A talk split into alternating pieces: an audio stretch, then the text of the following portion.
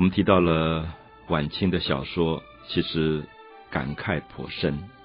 我想这个感慨是感觉到一个政治这么腐败的时代里，每天发生这么多的战争，从鸦片战争、英法联军，一直到最惨烈的八国联军，在这样的状况里，整个的上层社会腐败到不堪的状况。大家如果想要了解那个时候的腐败，其实有一部伟大的小说，就是李伯元啊，木子李，伯叔的伯，元朝的元，李伯元写的《官场现形记》。我们读到这本书，就觉得这个小说竟然在晚清出来了，它在任何其他时代都没有出来。那么说明这个官场实在已经到了不堪想象的地步。这些做官的人到底在做什么官？所以李伯元当然自己也是从官场下来的。我们也看到。当时稍微有良心一点的读书人做官都做不下去了，就是国家可以如此卖官、如此贪污、如此虐待人民到不可思议的这种地步。我们在《老残游记》里面也看到他描写到说，大家都知道赃官可恶，不知道清官的可怕。就是当时的社会当中，包括所谓的人家说，哎，这个官很清廉，很清廉。而所谓的清廉，也就是说。任何案件都糊里糊涂就杀杀杀，到他的手上，大家觉得哦，他不拿钱，可是所有的案子他也不好好的判，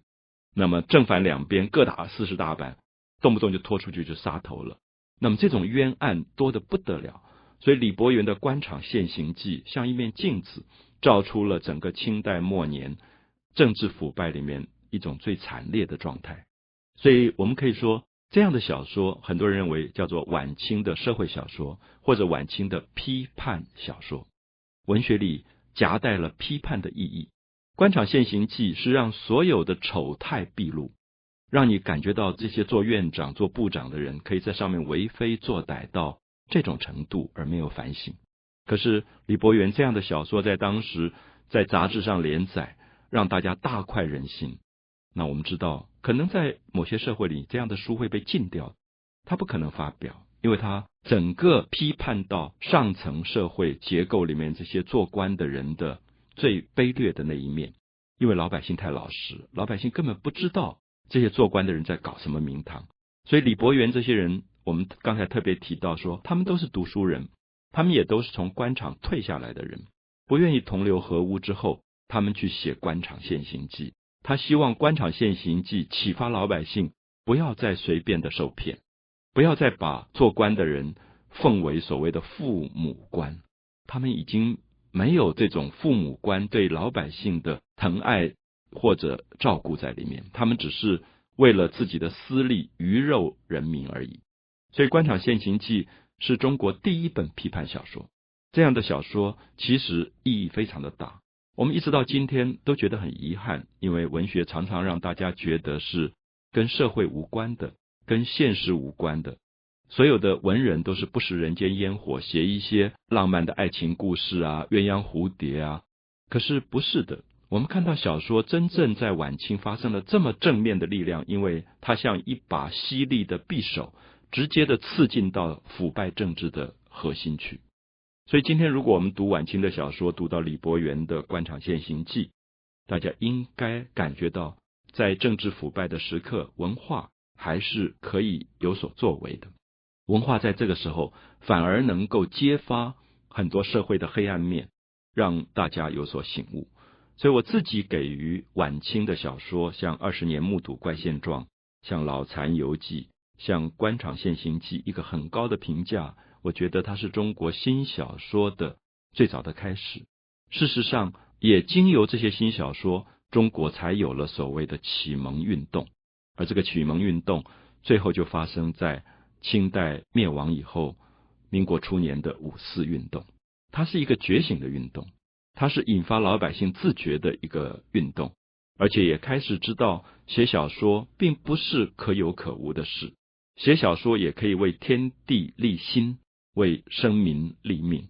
可以去描写出这个社会里面最应该被歌颂的人是什么人，最应该被挞伐的人，最应该被批判的人是哪些人？啊，所以《官场现形记》到今天都还是我爱读的一本小说，因为觉得里面的人物呼之欲出，你不觉得他只是在写清代的末年的腐败？他也可能写到你今天在社会里感觉到的官场现行记。我会期待台湾今天有新的作家写现在的官场现行记，写出真正我们社会里面觉得所有社会里面应该被揭发的事件。一个工程的弊案当中，包含着多少官吏牵连在内的弊案。一个尹清风的命案里面牵涉到军购事件。里面上亿的贪赃，这些钱到底到谁的口袋？我们需要更新的一部官场现行记，才写得出这些事件。可是，如果到今天尹清峰的命案没有破，表示我们的官场现行记并没有真正现行，它还是在被掩盖的状态，它还没有被揭发出来。所以，晚清的谴责小说、批判小说，不管文学史上给他什么样的名字，谴责也好，批判也好。我们不要忘记，他真正的重心是放在为人民说话的这个主题上。所以，这些作者吴言人也好，李伯元也好，刘鹗也好，他们是晚清真正有良心的知识分子。那同时，我们也看到，他们也把很多的关心放到了卑微的人物。比如说，有一本书就是曾朴，曾子的曾，朴素的朴，他写的一本书叫《孽海花》。孽是造孽的孽啊，孽子的孽。我们知道孽海讲的是妓女，他写了一部书，全部写妓女，写傅彩云这些妓女。可是你读到非常感动的部分，你没有想到一个社会在政治这么腐败、社会这么动乱的时刻，这些我们平常觉得可能传统社会里面最唾弃的妓女，竟然背负着最多对于人的照顾，